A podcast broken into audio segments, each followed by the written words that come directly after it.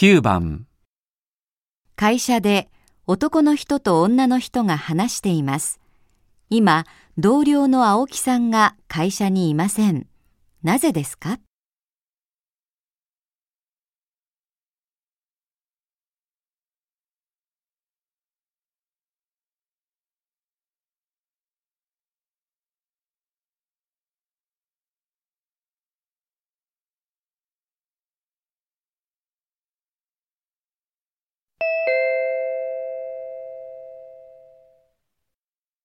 あれ？青木さんいないね。今日お休み？何か聞いてる？いや、別に。何か用ちょっと頼みたいことがあってね。えー、っと、出張は来週の月曜からって言ってたよね。